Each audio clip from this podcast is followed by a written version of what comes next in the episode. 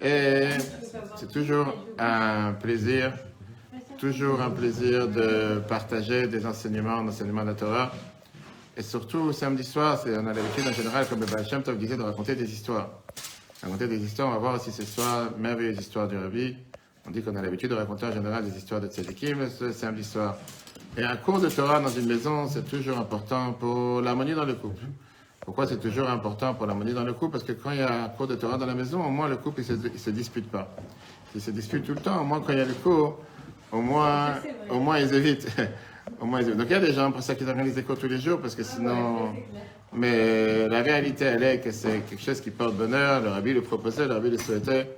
Et surtout samedi soir, c'est quelque chose de bien. Et donc, bravo à ceux qui ont organisé ce cours. Et on peut partager avec ça des enseignements majeurs, des enseignements merveilleux qu'on a eu euh, ce soir, justement, qu'on a eu dans cette paracha de cette semaine. Chaim à tous, mangez, buvez, profitez-en. Alors, comme je disais tout à l'heure, ce qu'on va parler ensemble ce soir, c'est un débat très intéressant. Est-ce qu'on doit respecter les délinquants Est-ce qu'un délinquant, le fait qu'il est délinquant, on peut lui dire, eh ben, monsieur, tant pis pour toi, tu as décidé de faire une bêtise, c'est ta faute, et il mérite tous les malheurs sur terre. Ou bien il y a même un certain respect par rapport à un délinquant. On a posé la question par rapport à des choses qui se passent dans la politique actuellement, du fait qu'aujourd'hui, sur le dire d'une seule personne, on peut démonter, voire descendre, voire tuer une personne littéralement avec la parole. Heureusement qu'on ne parle pas de tuer avec les, avec, euh, concrètement. Mais est-ce que pour le soupçon ou quoi que ce soit, le fait que quelqu'un a fait une erreur, pour ça, on peut se permettre de détruire une personne. Et on va voir comment s'attacher aussi avec le couple, s'attacher aussi avec les enfants, s'attacher avec tous les sujets. Et on va voir la sensibilité du rabbi. On a parlé ça plusieurs fois sur combien être sensible à l'autre, combien s'inquiéter pour le bien-être de l'autre, combien ne pas juger l'autre, combien ne pas rabaisser l'autre, même s'il n'est pas au niveau que j'attends de lui d'être, et combien parfois on peut avoir des hommes ou des femmes, qui rentre à la maison, et qui peut totalement se déchaîner pour une bêtise. Et quand les choses se calment, il voit que ce n'est pas exactement ce qu'il s'imaginait, ce n'est pas exactement ce qu'il pensait, mais malheureusement le dégât a déjà été fait. Parachat de cette semaine qu'on a lu, lu aujourd'hui, c'est une paracha qui est tellement riche, parce que c'est une paracha qui nous parle de toutes les lois, de tout ce qui sont les dommages, nezikin en, hébreu, les dommages qui peuvent être faits, pardon, qui peuvent être faits à autrui. Et j'allais dire, c'est une paracha dans laquelle on descend.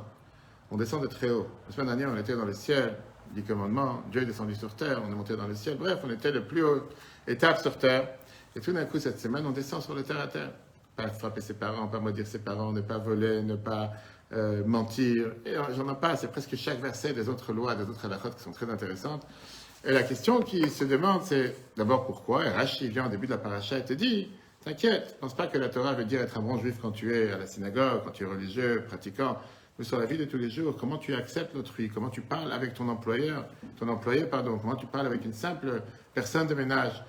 Pas penser que, oui, quand je suis à la synagogue, quand je prie, je suis un bon juif, mais dans la vie de tous les jours, je peux rabaisser qui que ce soit ou je peux maltraiter qui que ce soit parce que ce n'est pas quelqu'un qui est de mon niveau social, intelligence ou quoi que ce soit.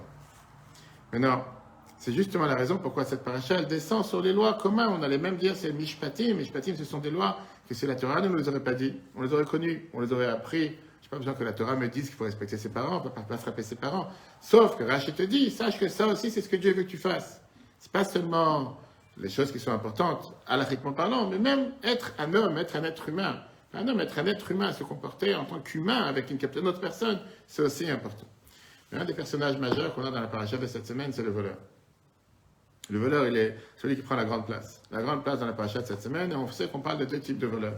On a un voleur qui est un voleur violent et un voleur non violent. La différence en hébreu, c'est le ganav et le gazlan. Le ganav, c'est un voleur qui a peur des hommes, il n'a pas peur de Dieu.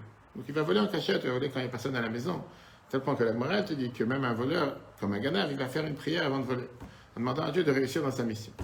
Parce qu'il a confiance en Dieu, mais il n'a pas confiance en l'homme. C'est très bien que l'homme ne va pas lui donner ce qu'il a besoin, hein, mais il sait comment le bon Dieu. Le problème, c'est que sa prière n'est pas vraiment bien placée. Le gazlan, c'est un voleur violent. Celui qui n'a pas peur des hommes, il n'a pas peur de Dieu, il va avec une carabine, il va avec un fusil, il va en pleine journée, il se cache de rien. Ok. Il y a une loi bizarre. Loi bizarre, et ça rattache à ce qu'on a vu la fin de la semaine dernière. Loi bizarre qui est écrite dans la paracha par rapport à quelles sont les amendes, les amendes qu'on doit donner à un voleur. Les amendes sont les suivantes. La Torah te dit quelqu'un que tu as donné à quelqu'un un gage à garder. Tu as donné ton iPhone à quelqu'un pour garder. Tu as donné ton portable, tu as donné ta voiture. Et la personne a décidé que ton iPhone m'intéresse, j'ai envie de garder pour moi. Tu reviens, je te dis, je ne l'ai pas. Tu m'as jamais donné. Ou bien, un autre cas, d'ailleurs, c'est ce qu'on parle dans la Gemara Baba en général, un voleur est venu dans la nuit. Et le fait qu'il est rentré dans la nuit, il a volé cet iPhone, il a volé ce portable. Mais non, le problème, il est comment démentir et comment s'assurer que c'est pas toi qui l'as pris ou quoi que ce soit. L'une des deux, si c'est toi qui l'as pris ou si c'est vraiment un voleur qui est venu et on a attrapé le voleur, la Torah te dit il avait le devoir de rembourser le vol et rembourser le double du vol. Qui veut dire, il doit payer double. Pas seulement payer pour ce qu'il a volé, il doit payer aussi ce qu'on appelle le café. En deux mots, je t'ai donné un iPhone, il doit rembourser deux iPhones. Ça, c'est une règle. Ça n'existe pas dans la Constitution française, ni dans aucune Constitution du monde, mais la halakha te dit ça, c'est café. À qui paye le Voilà, à celui qui l'a volé. D'accord? Après, tu le diras, qu'est-ce que tu as volé, mais on parlera, ça dépend de quelle chose. Ça, c'est en règle générale. Mais là, il y a, ce qu'on dire, la chose qui dérange, c'est la chose suivante, le fromage Shemot, on a lu aujourd'hui dans la paracha chapitre 21, verset 37. Torah te dit comme ça, quand quelqu'un il vole un taureau ou un mouton, écoutez bien la nuance, et il a abattu ce taureau ou ce mouton, ou il a vendu, il devra rembourser cinq fois pour le taureau et quatre fois pour le mouton. Deux mots clairs, tu as volé un taureau, malheureusement on voit dans beaucoup d'endroits, on parlait tout à l'heure dans certains endroits dans le monde, où tu as des personnes qui viennent dans toutes les fermes et le soir, ils se à voler les animaux qui appartiennent aux juifs, qui sont dans les différents établissements, dans les différentes installations. Si tu as volé un taureau, tu dois rembourser 5, taureaux. Tu as volé un mouton, tu dois rembourser 4 moutons. C'est la règle, Pourquoi? Bien sûr, quand il, a, quand il a tué, l'un des deux, s'ils sont là, ils sont là, ou quand il les a vendus. Donc l'amende, elle est très lourde. Pourquoi? D'abord, c'est pour dissuader. C'est comme je disais aujourd'hui, quand tu prends un radar, c'est écrit, où tu, tu t'attaques, as un radar, 75 000 euros, je crois, 3, 3 ans de prison. Je ne pense pas que c'est quelque chose que quelqu'un a fait, mais c'est juste pour dissuader les gens. Donc c'est la même chose. La Torah te dit, fais attention à pas t'amuser avec une chose. Très bien. Maintenant, pourquoi taureau ou mouton? Parce qu'à l'époque, c'était, on dire, les, les, animaux courants. Personne ne volait un chameau, personne ne volait une girafe. C'est de quoi on parle en général, taureau ou mouton? Question qui dérange est la suivante. Pourquoi pour un mouton quatre fois et pour un taureau cinq fois? Vas-y. Je ne suis pas là à parler tout seul. Pourquoi quand tu voles un mouton, tu gagnes 20% euh, du dégât? Il y a plus de moutons que de taureaux en général. Et alors? Pour ça, tu dois rembourser moins. Plus facile à avoir. J'allais te dire, plus, j'allais dire le contraire. Le taureau, ça coûte beaucoup plus cher. Je sais pas combien ça coûte. Donc, euh, plus cher. Et justement, donc tu dois rembourser moins. Aujourd'hui, un taureau, si tu as remboursé le taureau, à ce moment-là, tu peux rembourser, je fais deux taureaux, trois taureaux. Tu sais que ça veut dire payer 5 taureaux. Payer 5 moutons, c'est pas aussi cher que 5 taureaux. Tu vas dire le contraire, donne 5 taureaux, pas 5 moutons. Qu'est-ce que dit madame? Paracha d'aujourd'hui. Tu es à la synagogue, tu as lu la paracha, tu as lu le verset, tu as zappé dessus, tu t'es dit bon, c'est pas grave, ça avance. Ton fils t'a pas demandé la question. Il va te demander demain, qu'est-ce que tu vas lui dire? C'est comme ça, c'est écrit, pose pas de question, mon fils. On a, tous lu ce verset aujourd'hui, c'est pas une invention, c'est écrit dans la paracha. Et ça nous fait réagir. On a vu pas cette question, c'est une question qui dérange. Maintenant, Rashi, commentateur du Chumash, commentateur français, il vient et te donne une, explication bizarre. C'est ce qu'on va s'arrêter aujourd'hui. Je dis la phrase suivante Amarabi Yochanan ben Zakai. Écoutez la phrase Rabban Yochanan ben Zakai. Il vient et te dit comme ça Chas shelabriot. La Torah, elle a pitié sur l'honneur des créatures, des humains, des êtres humains. Un taureau qui marche avec ses pieds et que le voleur n'a pas eu honte de le porter sur, son épaule ou sur ses bras quand il a volé, à ce moment-là, il paye cinq fois. Il doit rembourser cinq. Un mouton qu'il a dû le porter sur ses bras ou dû sur son épaule, il doit payer que quatre fois parce qu'il a eu honte en le volant. Ça, c'est Rachid. D'accord? Ça veut dire que la Torah considère que voler un mouton, c'est quelque chose qui est. Tu, tu, dégrades ton honneur. Les gens remarquent que tu as volé. C'est pas quelque chose qui est apte. Le mouton, il marche très lentement. Tu as envie de le voler, il faut que tu t'enfuis rapidement, il faut que tu le portes dans tes mains. Et donc, tout le monde a remarqué que tu as volé un mouton. la Torah, elle fait attention à cette, à cette honte que tu as eue. Et donc, elle te fait épargner 20% de l'amende. Au lieu de payer 100%, euh, tu au lieu de payer 5 fois, tu payes 4 fois parce que tu as eu honte en volant cette. En deux mots, la Torah, elle est en train de te dire il faut respecter un délinquant. La prochaine fois, tu vas un là chez toi, tu dis tu veux pas un café, un thé, quelque chose, je te sers quelque chose tu veux pas t'asseoir, je sais pas, si tu veux des toilettes, va savoir, tu vas appeler à quelqu'un, tu, tu veux m'aider à appeler. Ça, c'est le texte, d'accord? Rabbi te demande, a quelque chose qui est plusieurs questions, qui sont pas claires. Merveilleux discours du Rabbi. Quand tu vois qui c'est qui l'enseigne et pourquoi, et surtout voir à la fin, c'est tellement riche. Il y a plusieurs questions qui dérangent ici. D'abord, on sait que Rachid ne vient jamais te dire le nom de la personne qui donne telle et telle explication. Rachid est là pour te donner le sens simple du verset. Il te dit le nom, il dit la chose Là, il vient te dire, Rabban Yochanan Ben Zakkai, celui qui, puisque j'en ai affaire, qu'est-ce que ça m'apporte? Numéro un. Numéro 2, depuis quand on s'inquiète de l'honneur d'un délinquant? Quelqu'un est venu voler chez moi dans, mon, dans, ma société, il a volé des ordinateurs, je vais lui dire merci, excusez-moi, désolé, si vous avez besoin quelque chose, depuis quand? On n'a jamais vu une chose pareille. S'inquiéter qui n'est pas honte, c'est-à-dire que si quelqu'un est venu et il a ce qu'on appelle escalader une barrière et s'est déchiré son pantalon, je dis que puisque quand il est venu, il a déchiré son pantalon et donc il est reparti avec un pantalon déchiré, même si c'est à la mode aujourd'hui pour certains, pour ça je lui ai donné une punition moins grande parce que malheureusement il a marché dans la rue avec un pantalon déchiré. C'est ma faute. Qui demande à de voler?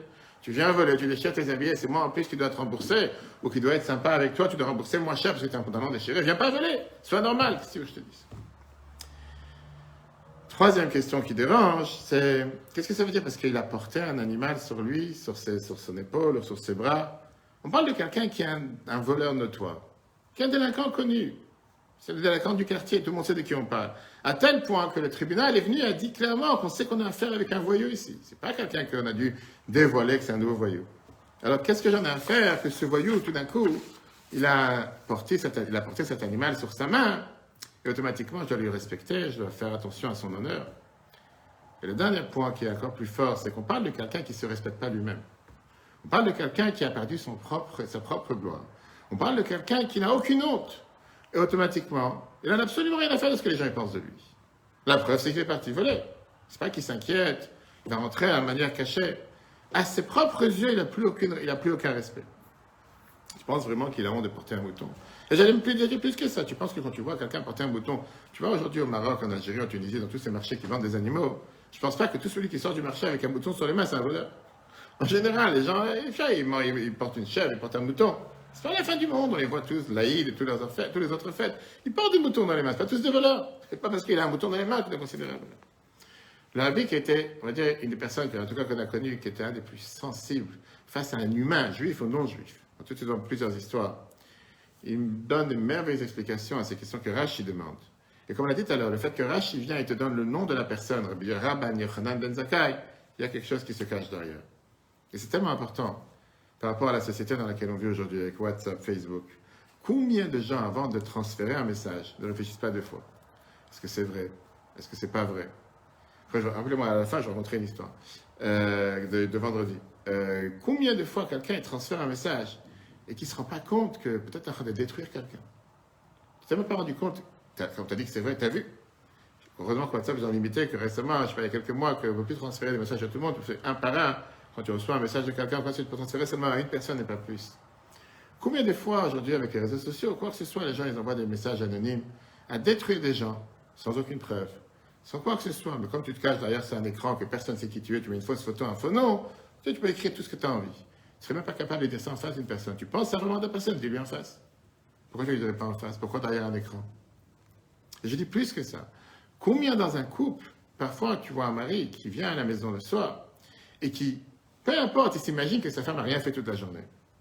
Et que tout d'un coup il va se déchaîner ou il va se vider avec toute sa colère parce qu'elle a une mauvaise journée au travail ou peu importe pourquoi. Alors qu'il ne s'est même pas renseigné peut-être que tout ce qu'il s'imagine ou tout ce qu'il a dit, c'est totalement le contraire. Et la preuve, c'est que quand ils vont reparler calmement avec communication, comme ça doit être fait dans il va se rendre compte ce qu'il a dit, c'était même pas 1% de ce qu'il s'est imaginé. Sauf que dans sa tête, c'est exactement ça. Tu as demandé à la personne, tu t'es renseigné, tu as communiqué, tu as demandé peut-être, peut-être à tort, peut-être c'est pas vrai. Mais en attendant, le mal a été fait. En attendant, tu as pu dire les phrases les plus tordues sur Terre. Tu as pu dire les choses les plus dures sur Terre. Tu as pu tuer une personne, blesser une personne à l'intérieur, qui fait qu'une personne est totalement terrorisée. Pourquoi? Parce que monsieur, il a déjanté. Ça peut être aussi l'inverse. Parfois, c'est aussi envers un enfant. Donc, tu t'es même pas rendu compte que peut-être avant de parler, réfléchis deux fois. Et peut-être tu es venu juger une personne, rabaisser une personne, parce que tu t'es imaginé que. Qui était ce personnage? Rabban Yochanan Ben Zakkai. D'abord, c'était un des plus grands qui ont existé dans notre peuple après la destruction du deuxième temple. C'était connu, quelqu'un de particulier à tel point que c'est le seul qui s'appelle dans la Gemara Rabban Yochanan Ben Zakkai. Tous les autres s'appellent Rabbi. Rabbi Yehuda, Rabbi Meir, Rabbi Yossi, etc. Lui, il s'appelle Rabban. Qu'est-ce que ça veut dire? On dit que c'était quelqu'un qui était celui, l'architecte du nouveau judaïsme après la destruction du deuxième temple.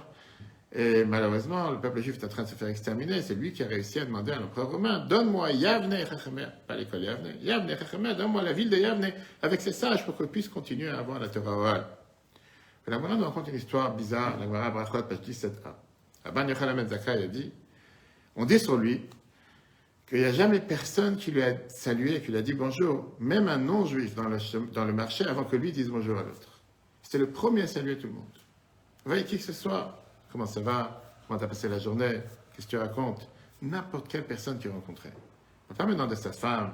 J'ai plusieurs fois dans les cours de couple que je donne, que c'est quelqu'un, il met une caméra cachée comme il parle à sa femme, et après il montre ça à son secrétaire dans le travail, sa secrétaire ou les personnes avec qui il travaille au bureau, on dirait que c'est deux personnes différentes. Ou si quelqu'un parlerait à sa femme de la même manière qu'il parle à sa secrétaire, il y aurait beaucoup plus de chances que le couple se maintienne. Mais les gens, ils parlent avec leur secrétaire d'une manière, est-ce que ça ne dérange pas, si tu peux, si tu as le temps, si c'est possible, merci.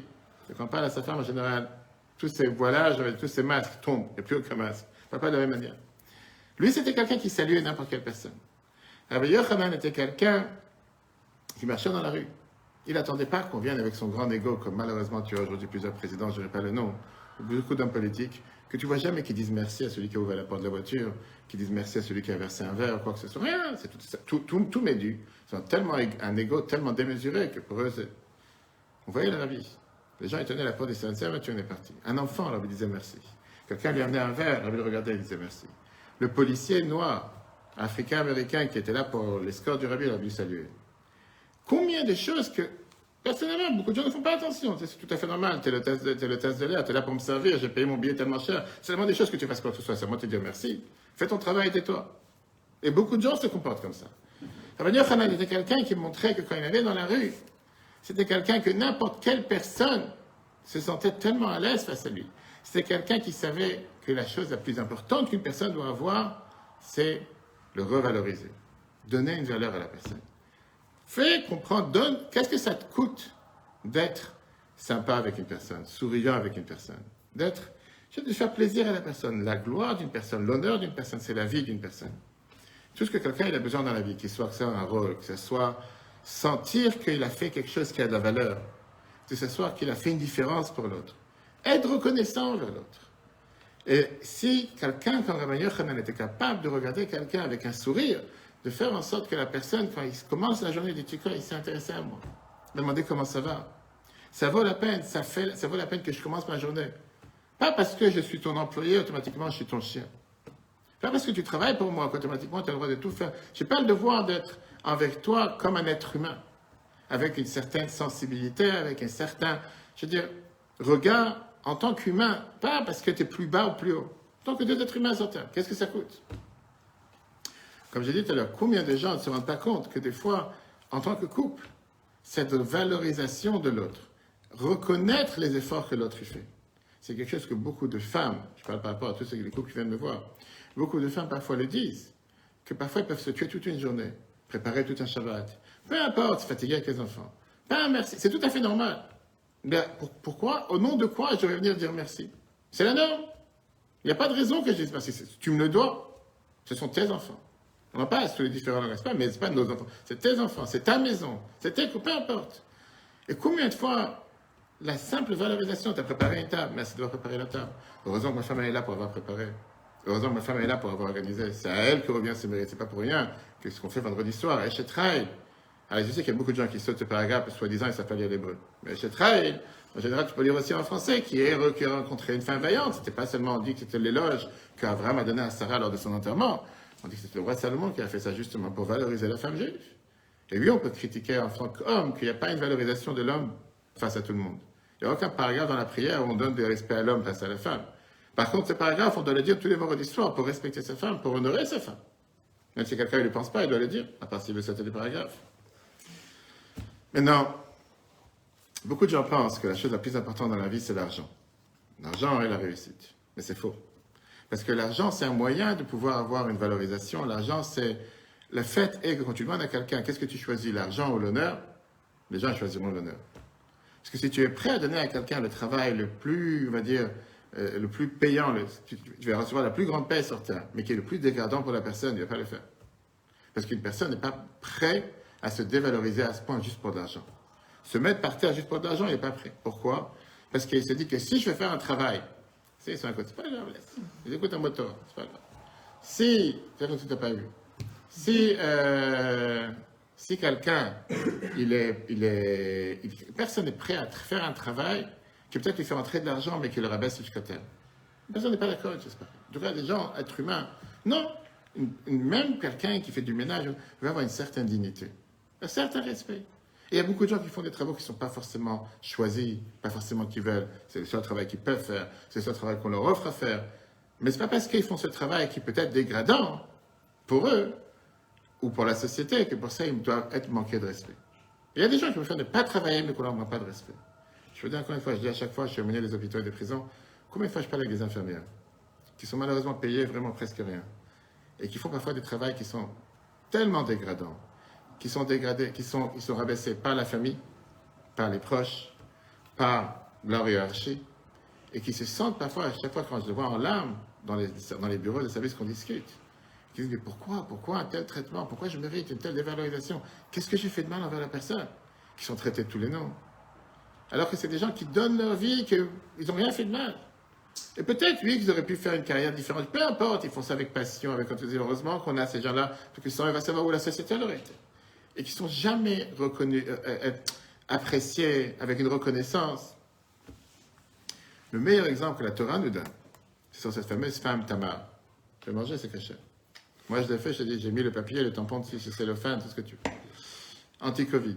Euh, Tamar était une femme qui Mais est. C'est c'est ce qu'on a vu dans la paracha aujourd'hui. Que quoi? Tamar? Non, raconte l'histoire. A vu. Vas-y, raconte. Un rave là, qui est dans l'avion. Ah oui, faut que la viande sous le regard. La loi de la viande. Non, sous c'est le une règle dans la halakha qu'une viande cachère doit être tamponnée avec deux tampons si tu l'envoies avec un non-juif. Et qu'en fait, dans l'avion, l'histoire c'était qu'il mangeait, cet homme juif, il mangeait le plat que sa femme lui avait préparé, caché dans l'avion. Il se lève pour se laver les mains, il revient, il se dit J'ai laissé ma, viande sans surveillance, du coup je la mange pas. Et dans l'histoire, bon, ça va pas te plaire à la fin. là. D'accord, vas-y. Parce que dans l'histoire, au final, il prend sa viande et tout, il mange pas. Il. Et le voisin à côté lui dit Pourquoi vous faites ça? Il dit Parce qu'au début, il invente des excuses pour pas le mettre mal à l'aise à vouloir l'accuser. Et au final, il pose des questions Mais non, dites-moi pourquoi? Il dit Bon, je te dis la vérité. Dans la loi, il y a marqué que si ma viande elle est sans surveillance, je ne dois pas la manger. D'accord. Et le voisin il dit Bah écoute, euh, c'est des génies beaux sages parce que voilà, euh, le, ton odeur m'a tellement donné envie que oui, j'ai goûté, je t'ai mis ma viande dedans. Bon, bref. Une histoire pour justifier. Une C'est histoire. peut-être pour ça que vous voulez pas. Non, non, non, pas du tout. Non, mais, non, mais j'allais dire qu'il est, passé, il est parti trop loin parce que la réalité, c'est que quand tu, lèves, tu as levé de ton assiette et tu as laissé l'assiette, c'est écrit nulle part que tu dois la jeter parce que tu l'as pas surveillée, que dès que tu le sais, tu dois manger. Ça, c'est une parenthèse. Non, il a été trop loin, mais ça dérange pas. Mais pas il dérange pas. Oui. pas non, allez. Ok, l'histoire la plus connue que la Torah nous raconte, c'est Tamar. Qui était Tamar? Tamar, elle a perdu ses deux, elle a perdu ses deux, ses deux, euh, ses deux- les deux premiers maris, Er Bereshit. Et elle a demandé à Yehuda est-ce qu'elle peut se marier avec son troisième fils, qui était Shelah, pour pouvoir avoir des enfants avec lui. Yehuda, il a eu peur que c'est une femme qui porte malheur, que les deux premiers maris sont déjà morts, elle n'a pas envie que le troisième meure. Elle a dit, soi-disant, pour l'honorer, elle a dit, attends un peu, que la Sheila ait grandi, etc. Elle a attendu, mais peu de temps il passe. À la fin, elle a décidé de faire en sorte d'avoir des rapports avec Yehuda pour pouvoir avoir des descendances avec lui. Torah nous raconte qu'elle était assise comme une prostituée sur la route, elle s'est voilée sa face, et que Yehuda, il a eu des rapports avec elle, mais il n'avait pas d'argent pour payer son, je veux dire, son, sa prestation. Et donc, il a mis, il lui a donné son gage. Il avait un tampon, il avait un bâton. Il a dit, tiens, ça, en attendant que je t'amène ce que je te devais, c'était deux brebis qu'il lui a promis. Après, il est rentré à la maison, il a envoyé son serviteur, son élève, pour lui envoyer ces deux brebis. Mais malheureusement, elle avait déjà disparu. Passe trois mois, et tout le monde fait savoir que Tamar est tombée enceinte. Qu'est-ce qui se passe? On l'amène devant ce grand rabbin qui était Yehuda, fils de Yaakov. Et il dit, si c'est comme ça, peine capitale. Comment ça se fait qu'une femme s'est prostituée, etc. N'avait pas le droit à l'époque? Maintenant, Tamar, elle avait la possibilité de dire la vérité. Tamar, elle aurait pu très bien dire, c'est toi le père. Et la seule chose que je voulais, c'est d'avoir des descendants de ton fils, premier de Marie, etc. Mais à la place, elle préférait se taire. Et Rachi nous dit qu'elle a dit, vaut mieux que je me jette dans une fournaise en feu et ne pas faire honte à un ami en public. Elle a préféré mourir en secret, vendre la maison, et elle s'est dit qu'elle ne se ferait pas pour ces derniers jours. Le matin de cet événement qui devait avoir la peine capitale, elle a décidé de faire un détour par Waze, elle est passée par la maison du grand rabbin de la ville qui était Yehuda. Et elle a laissé un sac devant lui. Et elle a dit, ah Karna, essaie de reconnaître, est-ce que ça, ça appartient à toi ou pas? Est-ce que c'est ton tampon Est-ce que c'est ton, ton bâton? La Torah nous raconte. Yehuda qui a eu cette force, ce courage de dire, Tzad Kamimeni, elle a raison, ça vient de moi. C'est de moi qu'elle est enceinte. Et grâce à ça, Tamar et ses deux enfants ont été sauvés de la mort. Pourquoi elle a fait une chose pareille Pourquoi elle était prête, à partir de ce moment, de ne pas faire honte à Et la Torah nous raconte qu'elle savait la réalité. Faire honte veut dire tuer. Rabaisser une personne, tu peux tuer une personne avec un revolver ou un couteau. Mais le pire, c'est comme je dis parfois, faire honte à une personne, c'est lui enlever la cause pourquoi elle vit. Elle savait clairement qu'elle, peut-être, elle allait mourir une fois. Mais la personne qui est vivante et qui est honte, tu vas mourir tous les jours. Et ça, elle n'était pas prête à le faire. Et puisqu'elle n'était pas prête à le faire, elle a décidé qu'elle préfère disparaître de cette planète. Viens Rabbi Yochanan Ben. Et il te dit, tu sais quoi? Il n'y a pas de petit honneur. Il n'y a pas de petit respect. Rabbi Yochanan, s'est fatigué encore une fois pour te montrer qu'est-ce que ça veut dire saluer chacun. Qu'est-ce que ça te coûte? Qu'est-ce que ça te coûte de donner un petit respect à ton voisin, le concierge, l'infirmière, peu importe. Rabbi Yochanan, il savait, de la même manière qu'il n'y a pas de petit respect, il n'y a pas de petite honte. Il savait qu'au final, porter un mouton sur son épaule, ça fait honte à la personne. C'est pas quelque chose qui est agréable à faire. Les gens normaux ne se promènent pas. Puis aujourd'hui, tu as des gens avec des, singes ou des gens avec des perroquets. Bref, on parle des gens normaux. Je ne pas dire que ce ne sont pas normaux, mais ils sont bizarres en tout cas. Parce que voir quelqu'un avec un serpent autour du cou, c'est pas vraiment la chose que tu as envie de faire. Et en plus, il vient, il dit aux enfants, tiens, touche, touche, il a rien qui se passe. C'est quelqu'un de normal.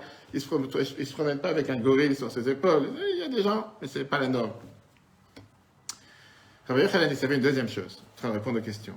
Il savait qu'il n'existe pas une personne qui a perdu son, sa gloire, son respect.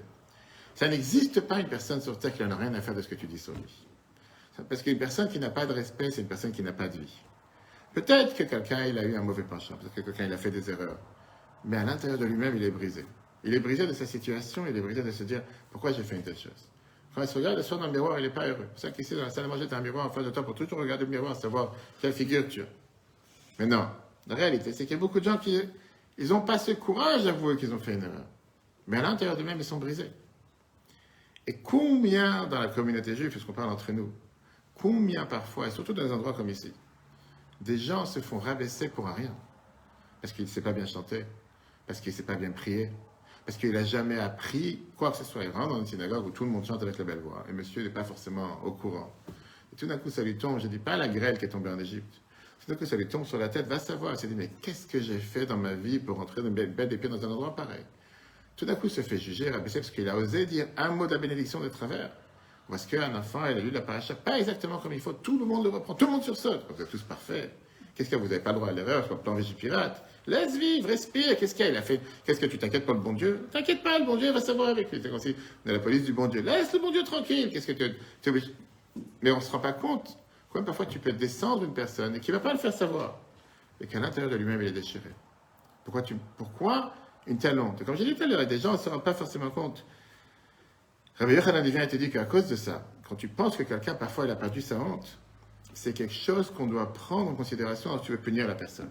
Le fait qu'il a dû porter ce mouton dans la main, ça même, c'est une punition assez dure pour que quand il doit payer la note, à la place de payer cinq fois, il paiera quatre fois. L'histoire du Rabbi. Il est parti dans la synagogue du Rabbi il n'y a pas longtemps dans la grande choule en bas et la synagogue en, haut, la petite synagogue à côté de son bureau. On l'a vu prier là-bas tous les jours, Mincham arrive jusqu'en 90, pendant 40 ans. Tous les jours, prier là-bas, Mincham arrive avec Minyan. J'étais là-bas plusieurs fois en tant qu'enfant, on recevait des pièces pour mettre dans la zaka.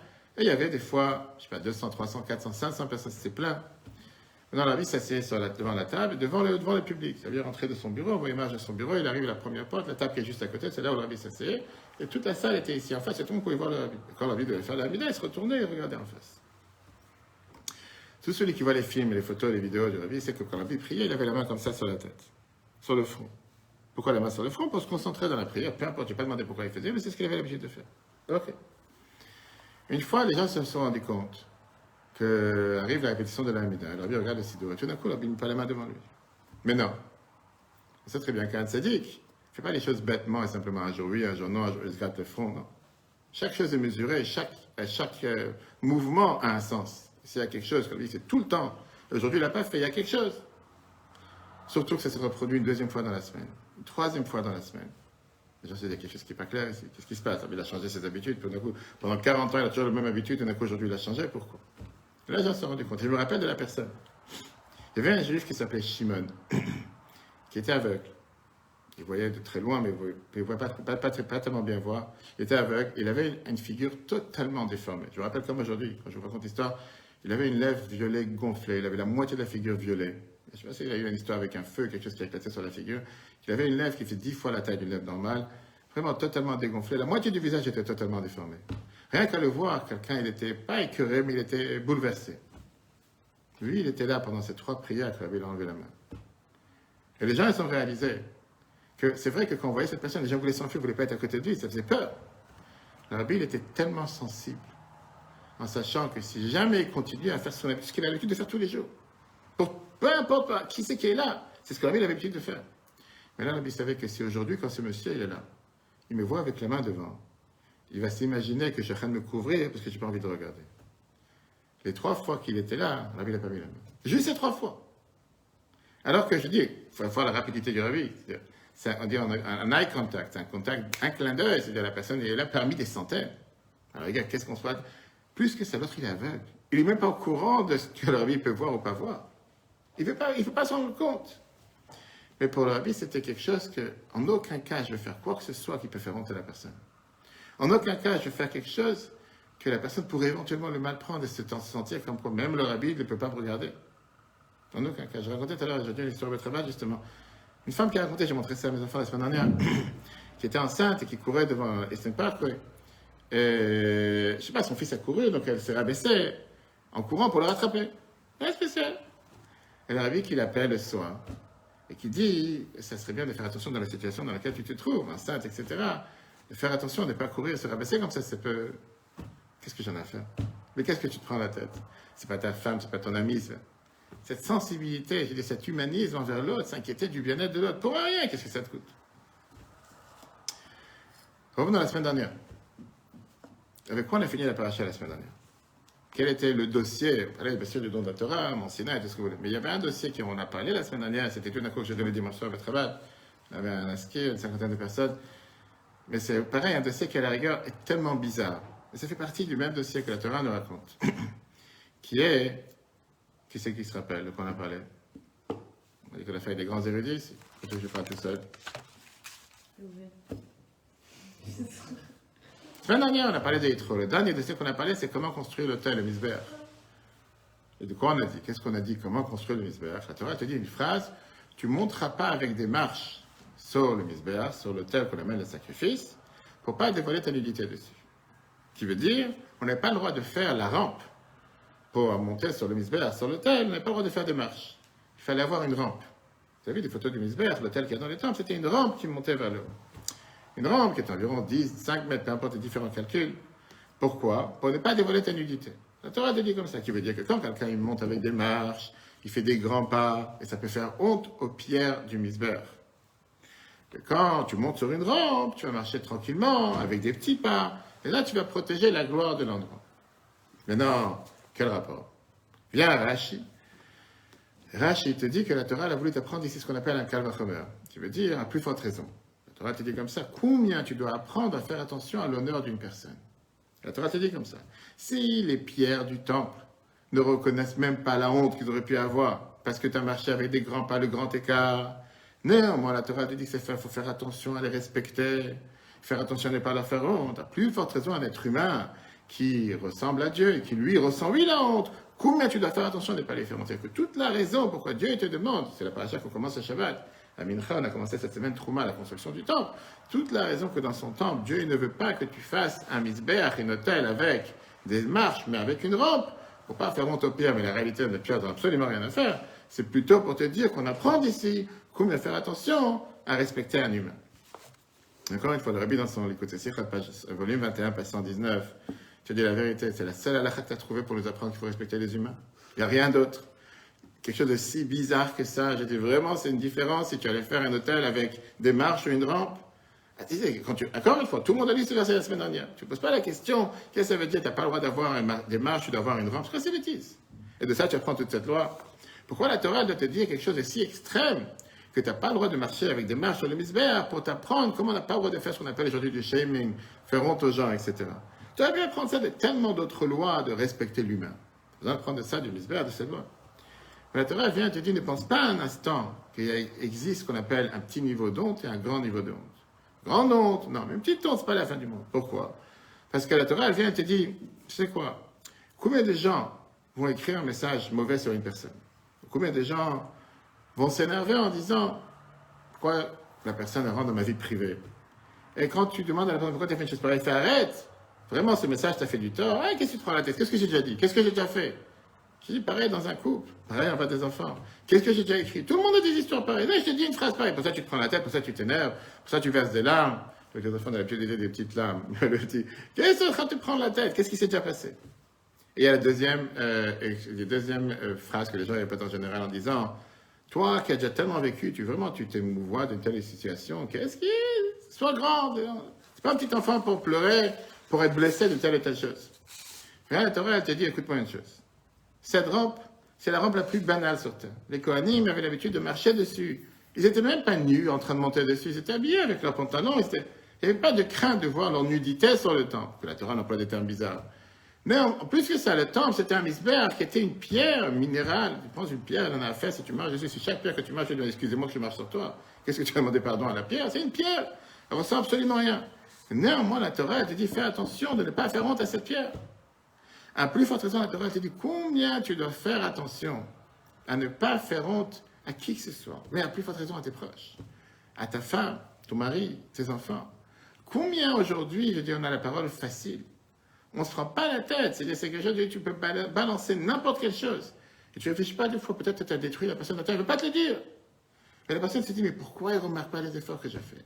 Pourquoi il ne se dit pas, peut-être c'est pas exactement ce qu'il pense?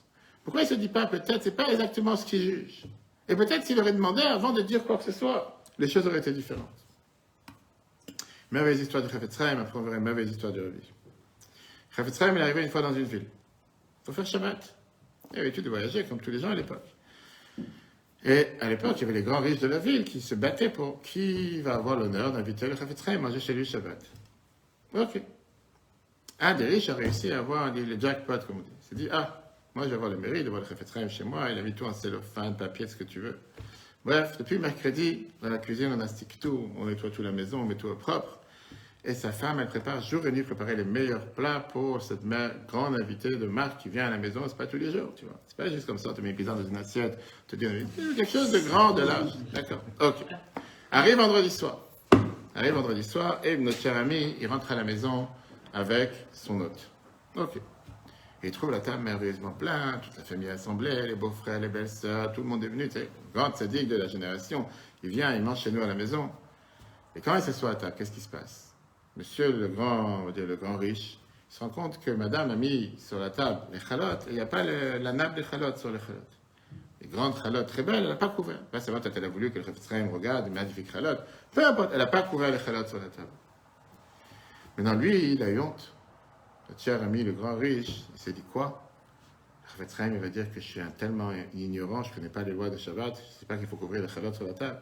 Et devant tout le monde, il crie à sa femme en lui disant Écoute-moi, tu sais pas que chez les Juifs, on couvre les chalots vendredi soir avant de faire kiddush? C'est sorti comme ça. Et je peux vous dire combien de gens, si ce n'est pas cette phrase, vont dire autre chose. Devant les invités, pas devant les invités, devant des proches, pas devant des proches. Pourquoi tu as oublié telle et telle chose? Pourquoi tu n'as pas recouvert les chalotes Pourquoi tu n'as pas amené ça? Pourquoi tu n'as pas amené les sels? Pourquoi l'assiette elle est un peu sale? Pourquoi le verre il... Eh, savoir. Et ça, c'était l'histoire qui s'est passée réellement. Maintenant, mettons-nous à la place de sa femme. Elle était tellement brisée. Elle était vraiment blanche devant tous ses invités, devant le Chafetzraim. Une telle remarque. Pourquoi? Parce que monsieur, il a un ego démesuré qui s'imagine que le Chafetzraim va réaliser que quoi? Que chez lui, dans la maison, qu'on n'est pas allé à la chôte. Pour ça, il se permet de jeter une telle chose, tout ce qu'elle a travaillé depuis 3-4 jours. Elle a tellement honte, elle de sa place, elle va dans la cuisine pour aller chercher la nappe. En deux mois, elle a fait une gaffe. Elle mérite de divorcer sur le champ. Comment elle a pu faire une telle chose Elle est partie à la cuisine. Le Ravetzraim, il regarde son hôte. Et lui demande la question, cher ami, pourquoi on couvre les chalotes sur la table? C'est quoi la raison derrière? Tu fais tous les vendredis soirs, tu ne fais pas, tu ne fais pas directement, d'accord. Pourquoi on couvre les chalotes C'est pour pas offenser pendant qu'on fait la prière sur le vin avant. Que quoi? Pour pas faire honte au pain. Faire honte à qui?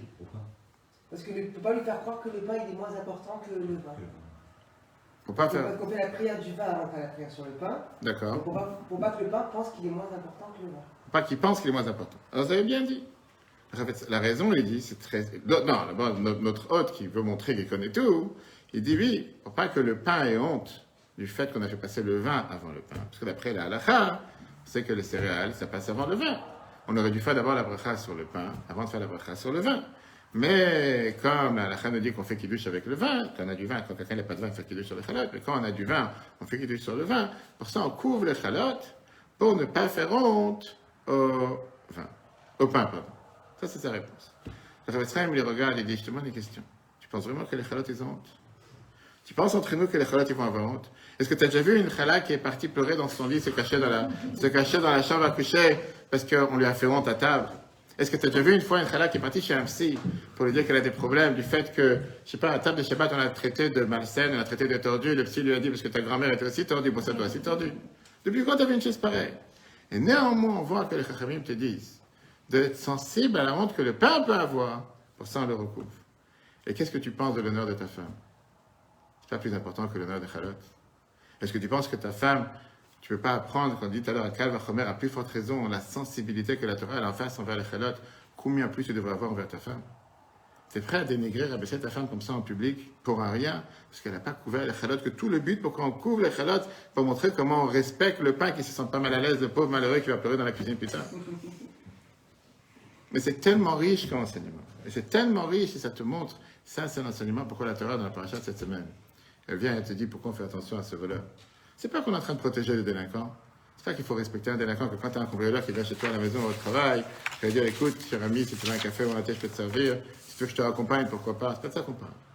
Mais être sensible, tu pas à l'être humain. Être sensible face à l'autre, être sensible face à nos enfants, face à sa femme, face à son mari. Je d'accord, il faut parler des heures, après on va couper le live. Mais combien de gens font des remarques mal placées sans le vouloir? C'est ça le pire, sans s'en rendre compte. Je suis en pleine formation, je prendre deux, trois formations en ce moment chaque semaine sur justement sur tout un coaching de l'intimité, le mariage de Victor Frank et d'autres, tellement riche. Combien de gens aujourd'hui, sans vouloir forcément faire du mal à la personne qui est le plus chère à leurs yeux, ils peuvent faire des remarques déplacées et qui ne se rendent pas compte combien ils détruisent la personne intérieure. Et un des plus grands défauts que les femmes ont, que les hommes n'ont pas, c'est qu'ils ont une mémoire ineffaçable. Et qui vont rien dire, et qui gardent à l'intérieur. Cinq ans plus tard, dix ans plus tard, ils vont s'en sortir. Je te rappelle qu'il y a dix ans, qu'on est parti dans tel mariage, dans tel endroit, tu avais dit telle chose. Toi, tu ne sais pas ce qui s'est passé hier? eux, ils te rappellent déjà. Et ça, c'est la plus pire des choses que quelqu'un peut faire. Viens la Torah, la paracha de cette semaine. Et la semaine dernière, la paracha du don de la Torah te dit fais attention. Sache respecter l'humain. Sache avoir un respect face. Même le voleur qui est un délinquant, notoire. La Torah lui dit tu sais quoi, on t'enlève un mouton sur cinq. Pourquoi? Parce qu'on a de la peine sur le fait que tu as dû lui porter. La Torah te dit la semaine dernière, ne fais pas une rampe sur le misbère, ne fais pas un des escaliers, fais une rampe que soi-disant tu vas dévoiler ta nudité, rien de tout ça. Je te dis clairement, c'est pour t'apprendre comment faire attention à l'être humain, comment respecter l'autre. Ça, c'était sur la paracha. Comme j'ai dit que le samedi soir, on a l'habitude de raconter des histoires. Je vais raconter une merveilleuse histoire qui montre quelle est l'importance d'être heureux, d'être joyeux. Pourquoi? Parce qu'on a déjà béni ce Shabbat, on a béni le mois d'Adar. Cette année particulièrement, le mois d'Adar, on a 60 jours d'Adar. La Torah nous dit que quand on a 60, en général, c'est une des choses pour effacer et éliminer toutes les mauvaises choses. Un soixantième concept qui existe énormément dans la halakha, avec le kasha, le non-kasha, quelque chose qui est annulé dans un 60e. Et dans le 92, il y avait aussi deux mois d'Adar, alors il avait beaucoup parlé sur le fait que quand on a 60 jours d'Adar, 60 jours de joie, on peut effacer toutes les mauvaises choses, etc. C'est pas pour rien que Rosh cette semaine, c'est mardi, mercredi, le gouvernement français qui est juif et religieux a compris que depuis Rosh il demande d'enlever les masques et il demande de manger debout parce qu'ils savent que maintenant arrive le mois d'Adar. Donc automatiquement, le variant, il s'est dit que jusqu'au mois d'Adar, il existe. À partir du mois d'Adar, il saute. Maintenant, les choses se déplacer dans beaucoup d'endroits. Ils ont déjà tout enlevé. Bon, en France, ça prendra encore quelques semaines. Mais ils savent que le mois d'Adar arrive, c'est un mois qu'on n'a que des bénédictions certaines. L'histoire se passe en 1991. En 1905, je peux dire. Après tout ce qu'on a dit, tu veux dire quelque chose de mal, tu ne peux plus rien dire. Tu ne peux plus rien dire. Il y avait ce qu'on appelle le mouvement d'un échec, le travail des femmes Chabad en Israël, qui avait l'habitude de faire des conventions dans différents endroits, à différents lieux. Et ils allaient toujours à Miami, Chicago, Washington, Toronto, bref, ils bougeaient, ils organisaient des conventions dans plusieurs endroits. Maintenant, en 91, c'était le moment où on est en train de parler, c'était en pleine période de la guerre du Golfe. C'est celui qui se rappelle avec notre cher ami Saddam Hussein, que Dieu efface son nom, qui était en train d'envoyer des missiles sur Israël, et euh, le monde entier tremblait. Et le seul qui poussait les Juifs à voyager en Israël était le Rabbi. Tous les dollars du dimanche, je me rappelle comme aujourd'hui, des centaines de personnes passées. On a mariage de notre enfant, on a notre enfant qui apprend la yeshiva ou à séminaire. Est-ce qu'on allait faire revenir? Il dit même pas en rêve. Tel Israël, c'est un terre qui est protégé, Dieu le protège du début d'année à la fin de l'année, il faut surtout pas annuler, il faut continuer à voyager, etc. Alors que tous les rabbins en Israël disaient à tout le monde, on ferme les écoles, on ferme les yeshivas, de rentrer chez vous, partez. Le seul qui encourageait les juifs à voyager, c'était le rabbin en disant que Dieu protégeait Israël. Maintenant, en 91, il y avait euh, quelques nuits avant qu'un groupe de femmes devait partir à Minnesota. Elle était cette femme qui raconte Madame Feldman, elle raconte qu'on était à la maison en train de faire les paquets, paquets de bienvenue pour le groupe, on a l'habitude de faire, etc., pour les voyages. Et on avait les journaux, des, euh, des articles sur les bougies de Shabbat, sur le mikveh, sur le kasher, etc., etc. C'est cette nuit-là que la guerre du Golfe a commencé. Et donc, on avait la radio qui était en train d'être allumée. À l'époque, il n'y avait pas de portables, etc. Et on entend que le premier missile SCAD est tombé sur Israël. À l'époque, on n'avait pas les dépêches comme aujourd'hui en urgence. On avait très peur. Parce qu'il n'y avait pas de communication, on ne savait pas exactement qu'est-ce qui s'est passé. Est-ce qu'il y a eu des morts, il n'y a pas eu de morts? Officiellement, ça devait être des attaques chimiques. On ne savait pas exactement des pas ce qui allait se passer. Bref, on s'est dit qu'est-ce qu'on doit faire? Est-ce que on va continuer avec cette convention qu'on a préparée depuis des mois? Est-ce qu'il faut, est-ce qu'il faut la- l'annuler? Est-ce qu'il ne faut pas la garder? Et surtout qu'on avait prévu d'avoir une chanteuse israélienne qui s'appelle Ruth Inavon, fameuse chanteuse israélienne, qui devait venir chanter à la convention des femmes. Et elle devait venir de Floride. Mais une fois que cette nouvelle s'est passée, elle a tout de suite appelé le bureau du rabbi, le secrétariat, en disant Fais savoir au rabbi que j'annule ma participation, que je ne viendrai pas chanter à la fameuse chanteuse qui devait venir, parce que j'ai trop peur pour ma famille, et je ne peux pas maintenant aller chanter, faire commencer à chanter, faire danser des femmes, etc. Ça ne m'intéresse pas, je préfère rester à la maison et dire des psaumes, parce que va savoir ce qui se passe avec la maison, s'il n'y a pas des morts, des blessés, etc. Le rabbi dit, je ne suis pas d'accord. J'accepte pas le fait que tu annules ta participation. Et le rabbi a dit le message. Le meilleur moyen que tu peux aider les situations en Israël, c'est pas en restant à la maison, mais en allant à la convention et la rendre la plus joyeuse possible. Et Bible raconte en hébreu ce qui est écrit que puisqu'on dit que Simcha Poretz que la joie brise toutes les barrières, le fait de rendre joyeux et rendre heureux des autres personnes, ça c'est le meilleur moyen d'amener le sauvetage pour le peuple juif. Et ça c'est en partant à la convention et en amenant la joie avec ta chanson, avec ta manière de chanter. Pas en faisant en sorte qu'ils ne vont pas chanter ni quoi que ce soit. Maintenant, quand on a entendu ça, pour nous c'était clair. On s'est dit, on ne va pas annuler, on avance avec la convention. Mais non, on ne savait pas qui allait venir, qui n'allait pas venir, est-ce que les gens vont arrêter de venir, les gens ils ont peur, quoi que ce soit. Ce vendredi, on a reçu un message, un télégramme du Rabbi. Et le Rabbi faisait allusion à Saddam Hussein, le dirigeant de l'Irak. Le Rabbi, il écrit Si lui, il fait ce qu'il est en train de faire à cause de sa manière de penser, sa croyance, il se prenait pour Nebuchadnezzar, celui qui va rétablir le Torah, c'est vrai que c'est folie. Le Rabbi dit C'est sûr que le peuple juif qui croit en Dieu doit tout faire pour renforcer sa foi et rien faire qui va montrer un manque de foi, que Dieu nous en préserve. Et donc, pas seulement s'assurer que tous ceux qui devaient venir doivent venir, mais en plus s'assurer qu'encore plus de personnes vont venir et être présents pour se réjouir. Donc, il y avait un groupe de femmes euh, qui n'avaient pas prévu de venir à la convention. Ils ont décidé de se joindre. Mais là, c'était déjà difficile. Parce qu'on était maintenant vendredi après-midi, Shabbat en hiver, presque impossible de prendre un vol pour aller arriver à Minnesota juste avant Shabbat. Le plus tôt qu'ils pourraient partir, c'est à la fin de Shabbat. Sauf que l'Arabie euh, euh, voulait avoir la liste des femmes qui avaient prévu d'aller à la convention juste avant Shabbat. Et l'Arabie voulait qu'avant Shabbat, on lui fasse savoir qui a prévu d'aller, pour savoir s'il y a des gens qui se sont faufilés en disant non, en se disant ils n'ont pas peur ou ils ont peur. Et l'Arabie a même envoyé des dollars pour donner à la tzedaka à tous ceux qui seront à la convention. Maintenant, les billets étaient très très chers. Prendre un billet comme ça des dernières minutes, même à l'époque. Donc les Cheikh Chabad, ils ont décidé d'organiser, de, de, ça, de sponsoriser une partie du billet pour ceux qui vont aller. Parce que la vie tenait à ce qu'il y ait le maximum de monde? La femme qui raconte ça, elle dit Moi, je viens donner naissance à mon fils il y a sept semaines, à peine sept semaines. Et je n'avais pas prévu d'aller à la convention à Minnesota. Euh, je me suis dit J'étais à toutes les autres conventions, celle-là, je peux être. Mais là, après que la il n'arrête pas de demander, j'ai dit à mon mari J'ai envie d'aller. Mon mari me dit Écoute, je prends le bébé avec moi. Mon mari dit Si tu veux aller avec plaisir, pourquoi pas? Le rabbi veut que les gens aillent, c'est la plus belle, belle des choses. Ok. Et donc, quand j'ai reçu un appel du bureau de Cheikh Chabad, est-ce que tu veux partir? J'ai dit bien sûr. Et j'ai écrit mon nom, le nom de mon bébé, qu'on envoie un rabbi pour que tout se passe bien. On a pris le vol après Shabbat, parce qu'on ne peut pas partir avant Shabbat. Mais dans le temps que j'arrive dans la salle où se passait la convention, comme maintenant ce soir, samedi soir, c'était déjà après minuit. Mais quelle joie il y avait devant nos yeux. Routine Avon était encore en train de chanter, toutes les femmes étaient en train de chanter, danser, c'était une telle énergie, une telle joie, et surtout un tel bitachon, une telle confiance en Dieu. Pas seulement croyance comme le cours que mercredi, mais c'était tellement joyeux alors qu'il était déjà, déjà après minuit. La vie avait donné la réponse, et c'est une devise dans la vie, que le fait d'être joyeux sera ce qu'on appelle un, impact positif. Et le temps que la convention s'est terminée, Il y avait tellement de bonnes nouvelles comme sommet d'Israël que personne n'a été impacté, qu'il y avait des missiles, on sait très bien ce qui s'est passé, des missiles qui étaient bloqués. Personne n'est mort directement des missiles, malheureusement certains ont eu des crises cardiaques, ils n'ont pas su comment mettre les masques. C'était pas les masques qu'on a aujourd'hui, c'était les autres masques, les masques à gaz.